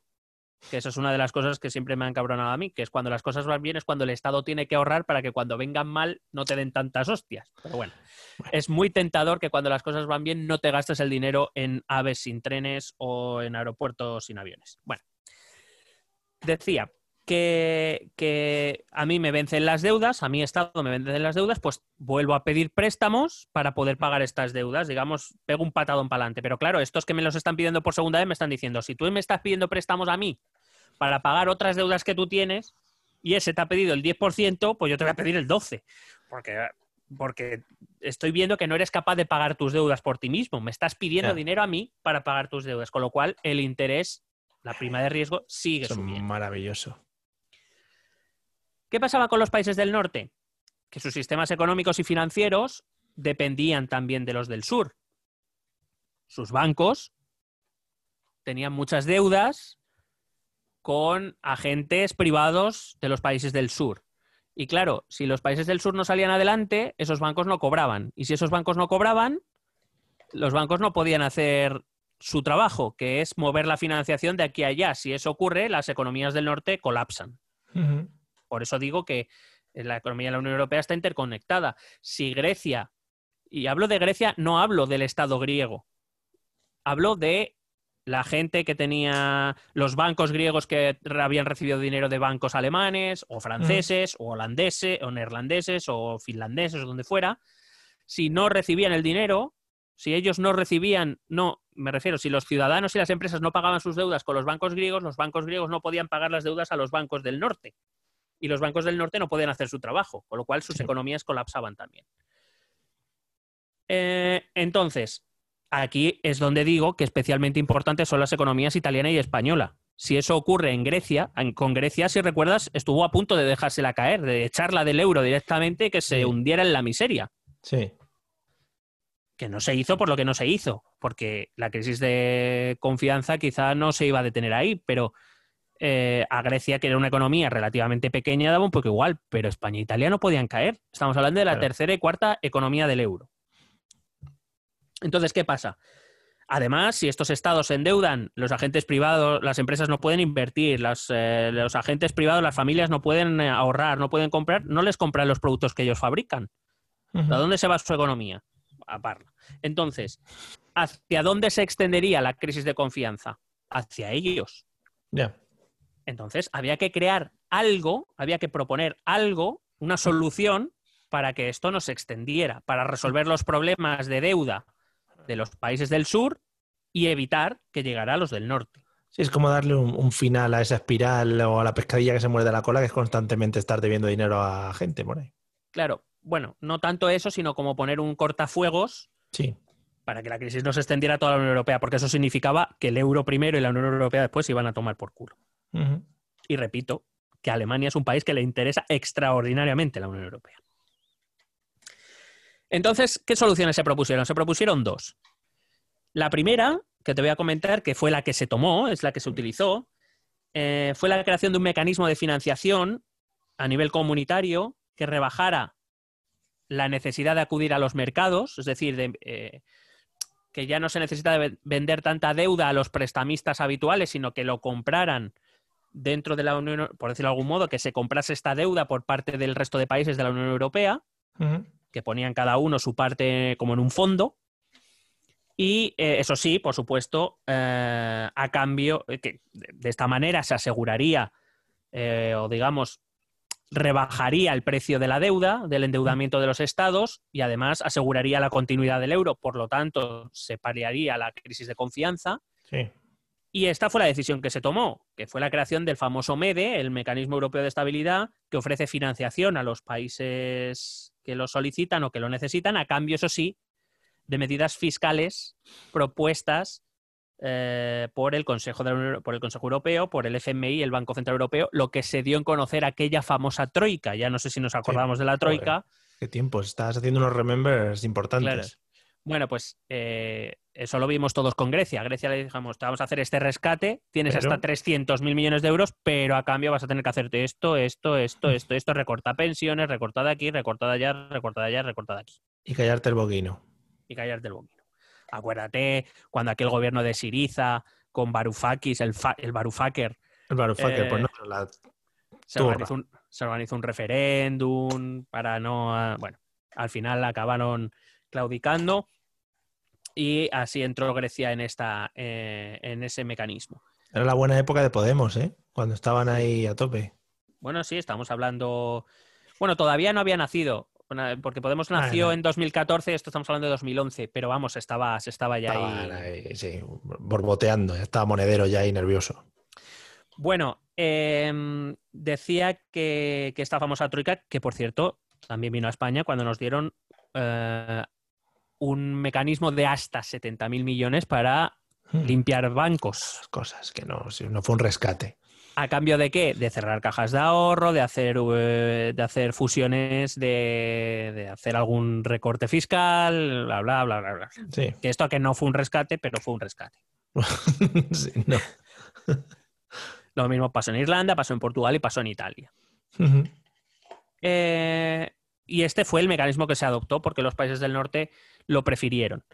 Eh, ¿Por qué? Porque era un mecanismo que en cierta manera les permitía hacer las reglas de ajuste fiscal a los países derrochadores del sur, para que, no nos, para que nos entendamos. Era un poco, si quieres, si quieres, es un poco incluso un mecanismo que permite el chantaje, si quieres, pero en cierta manera eh, es comprensible si te pones en sus zapatos. ¿Por qué? Porque la otra solución que propusieron eran los famosos eurobonos, la creación de eurobonos. ¿En qué consistían los eurobonos? Bueno, no son otra cosa que la venta de títulos de deuda pública, pero en vez de ser nacionales o únicamente nacionales, estarían respaldados por todos los Estados miembros. Bueno, eso fue el inicio, aunque luego hubo hasta tres propuestas que te voy a comentar ahora. Básicamente el objetivo es que si el, el, prestamista cree que España, para que volvamos a esa época, que si España, Italia o Grecia no van a ser o no está convencido de que les vaya a devolver el préstamo, es decir, que, haya riesgo de impago, eh, pues si, si detrás está toda la Unión Europea, pues hombre, el riesgo es mucho menor. Sabes que hay países como Alemania, Finlandia, Países Bajos, Suecia, mm, que en caso de que España no pague o que Grecia no pague, van a pagar ellos. Con lo cual, el objetivo es que teniendo ese respaldo, el coste de la financiación bajara. Los prestamistas no se subieran a la parra. Pero claro, eso era bueno para los países del sur, pero para los países del norte. Claro, porque entonces ellos se financiarían más caro. porque precisamente. Muy, malo, ¿no? O sea, no, no algo que digas, bueno, puedo pasarlo, no. Es como muy. Como que iba a haber mucha diferencia entre unos y otros. O sea, que a uno unos le muy bien. Sobre todo habría una diferencia. A ver. Em, lo que se intenta es, atenuar el riesgo global de impago. Es decir, que, que, sobre todo los países que peor lo estaban pasando en ese momento para financiarse, pudieran financiarse a precios razonables.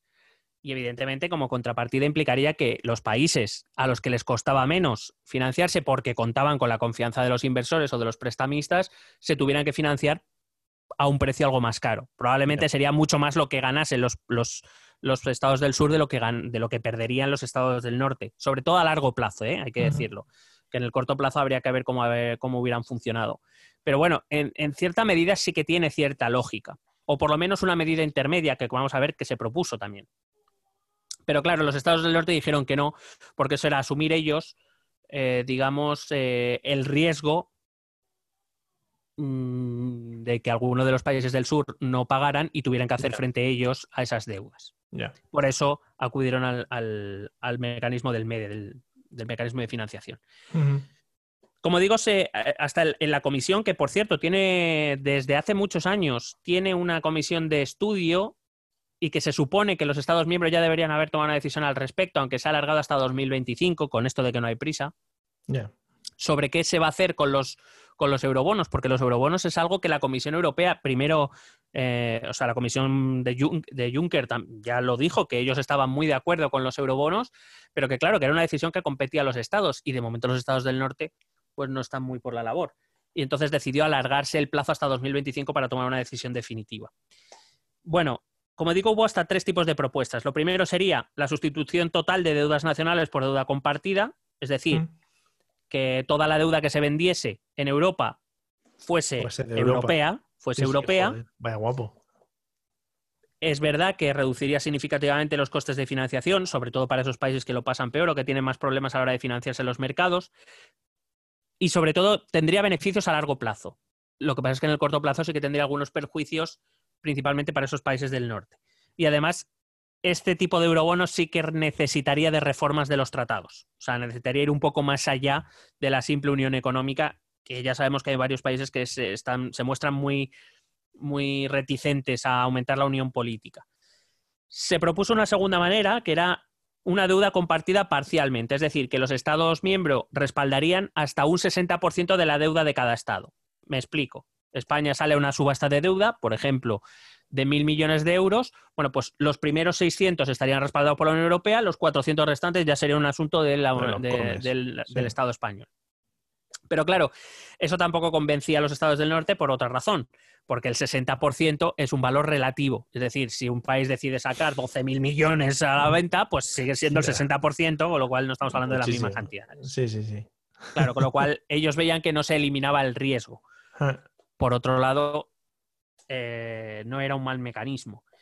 Y el, siempre y cuando, quiero decir, aparte que se quedó como muy abierto en el sentido de que esto se podían institucionalizar más reglas, como por ejemplo el 60% de un máximo de 2.000 millones por subasta o de tanto al año. quiero decir, reglas se pueden poner muchas, pero los Estados del Norte dijeron que ninguna de estas opciones. La tercera que se propuso, la última, eran eurobonos sin responsabilidad compartida, que sería como, como el que te acabo de explicar, pero con la creación de una especie de club, ¿vale? Al que solo pertenecerían países que cumplieran unos requisitos muy estrictos sí.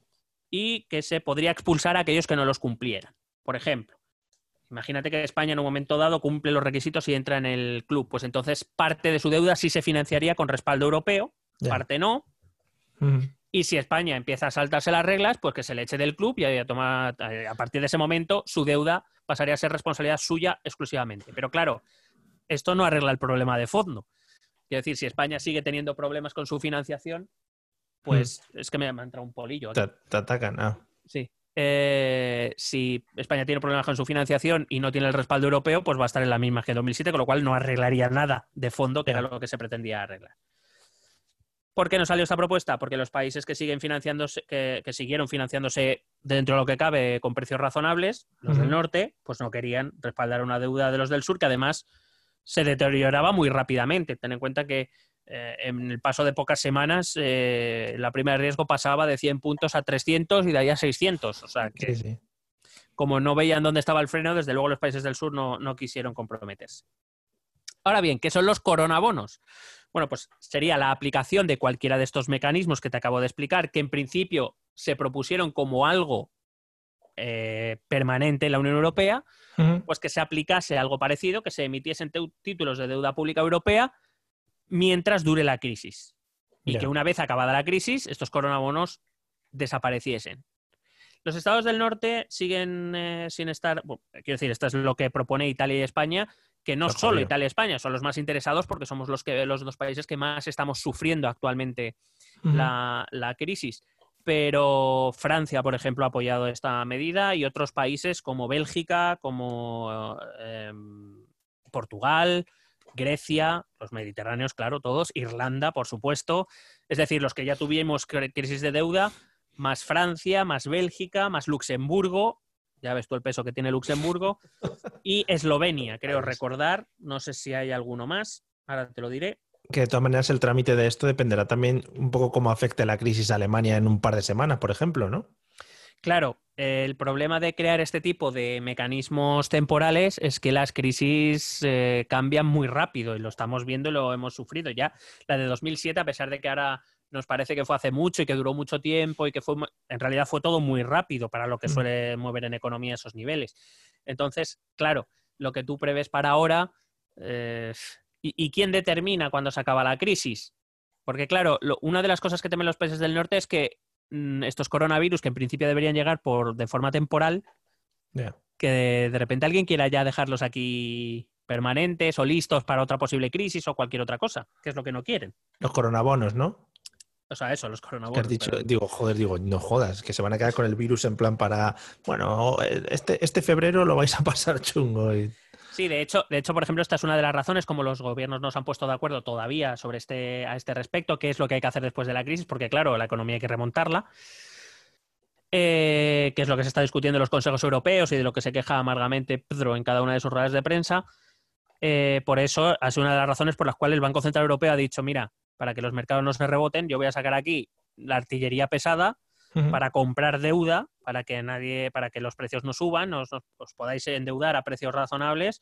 Pero claro, las políticas del Banco Central Europeo tienen límites. Primero, los límites que le imponen sus propios estatutos, impuestos por los propios estados europeos, y segundo, que el, Banco Central Europeo no puede dedicarse toda su vida a comprar deuda. O sea, hay que decir, esto es un parche que está muy bien para cuando se necesita, pero lo que habría que crear es un mecanismo que sea permanente para que cuando venga cualquier crisis se active automáticamente y, puedan hacerse frente mejor, claro. Entonces, estos países del norte han dicho que coronabonos ni de coña, que no los aceptaron en 2007 y que no los van a aceptar ahora, máxime cuando además mm, parece ser que, bueno, esta crisis mm, es muy temporal en el sentido de que no iría más allá de los tres, cuatro meses como mucho en lo que la enfermedad se refiere y al año mm. como para intentar remontar. Mm.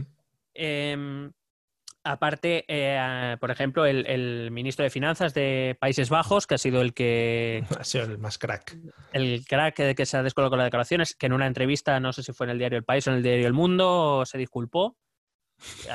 Algo, algo que vimos mucho en los, en los políticos españoles, eh, vino a decir que si lo, el único mensaje que había llegado era la parte negativa, que evidentemente había sido fallo suyo de su gobierno y que pedían disculpas, igualito que aquí.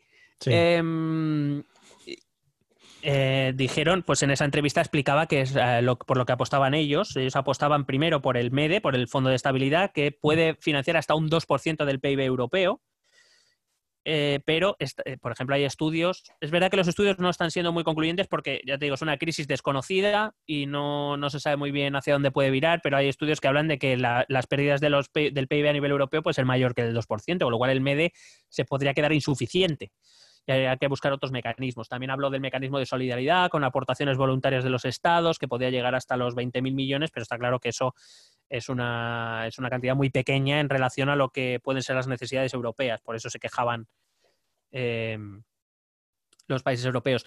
Aparte, el MEDE normalmente conlleva condiciones, como te he dicho antes. el, ministro de Finanzas dijo que, eh, que, ellos estaban dispuestos a aceptar que el MEDE financiara sin eh, exigencias, o por lo menos sin, sin, exigencias muy fuertes, es decir, no utilizarlo como se utilizó en 2011, eh, sino de otra manera, con, algo, con normas menos estrictas, pero que se utilizase ese fondo que para eso estaba. Y básicamente, pues eso es lo que nos encontramos. Por un lado, tenemos a España, Italia, Bélgica, Francia, Irlanda, Grecia, Portugal, Eslovenia, Luxemburgo a favor de los coronabonos. Tenemos claramente en contra Finlandia, Países Bajos, mm, Austria y Alemania países que nos han decidido no pronunciarse, sobre todo los de la Europa del Este, ellos están diciendo, me los cojones. Yo intento sobrevivir. Claro, porque evidentemente, sobre todo la deuda, el peso de la deuda, o mejor dicho, el, objetivo de reducir el, interés de la deuda recae en los países del norte, no del este. Sí, en los que se niegan, sí, sí. La deuda más, en la deuda más segura, claro. Que son los que tienen algo que perder. Así que nada, esa es la situación y espero haberlo explicado y que se haya entendido. Uy, madre mía, ha sido una clase magistral que creo, pues lo que te dije la semana pasada, creo que esto, si no lo están metiendo ya en, la plataforma esa europea de, Erasmus, o sea, tarde van, tarde van. Bueno, se lo, se lo propondré a Ursula von der Leyen. Pásaselo en el Tinder ese que tenéis los profesores para comunicaros entre sí, pues ahí se lo puedes ir comunicando. Nos dimos match ella y yo. Hombre, es que es un match fijo, o sea, es un match seguro. ¿Quién no quiere ese match? Bueno, pues nada, amigos, yo digo, otra clase magistral para que podáis hacer frente al cuñadismo que está efervescente en estos días, eh, para que podáis entrar en Twitter y podáis poner cosas con papeles y que os digan, ah, comunista, que sois unos rojos, y ya está. Así se acaban las discusiones ahora mismo en el día a día. Sí, ¿te acuerdas hace años cuando era, es que eres un demagogo? Sí, pues el ah, se acababan, ahora ya es que eres un facha, eres un rojo. Sí, comunista, que nada más que nos estáis echando a perder la. porque habéis traído el coronavirus vosotros y el ébola. Y bueno, esas cosas. Pues nada, eso, esperamos y que. Alisa Beni. Eso es. Vamos a escuchar los métodos de contacto eh, y ya está, y disfrutar de ellos, como siempre. Y luego le voy a preguntar un par de cosas a Miguel muy, muy candentes mientras que bebe agua de su botella. Escuchemos. ¿Quieres preguntarnos algo? ¿Proponernos algún tema? ¿Exponernos tu opinión? Ponte en contacto con nosotros. Es muy fácil. Envíanos un correo electrónico a esta dirección. Esto también es política.gmail.com. También puedes escribirnos en nuestra página de Facebook, esto también es política, o en nuestra cuenta de Twitter, arroba etepolítica. O si lo prefieres, visita nuestro blog, esto también es política.wordpress.com. Recuerda que puedes suscribirte a nuestro canal de YouTube y si quieres charlar con nosotros directamente, únete a nuestro grupo de Telegram. Busca el enlace en nuestras redes sociales. Porque tú también formas parte de esto también es política. Bueno, em, ¿te has comprado mascarilla? Eh, mi señora madre fue, fue previsora y la compró antes de todo el lío. Es que así dan gusto las madres. Madre mía. Y, como, eh, eh, ¿y esto será como, por ejemplo, que si te pones dos condones es mucho más seguro, te pones dos mascarillas es mucho más seguro?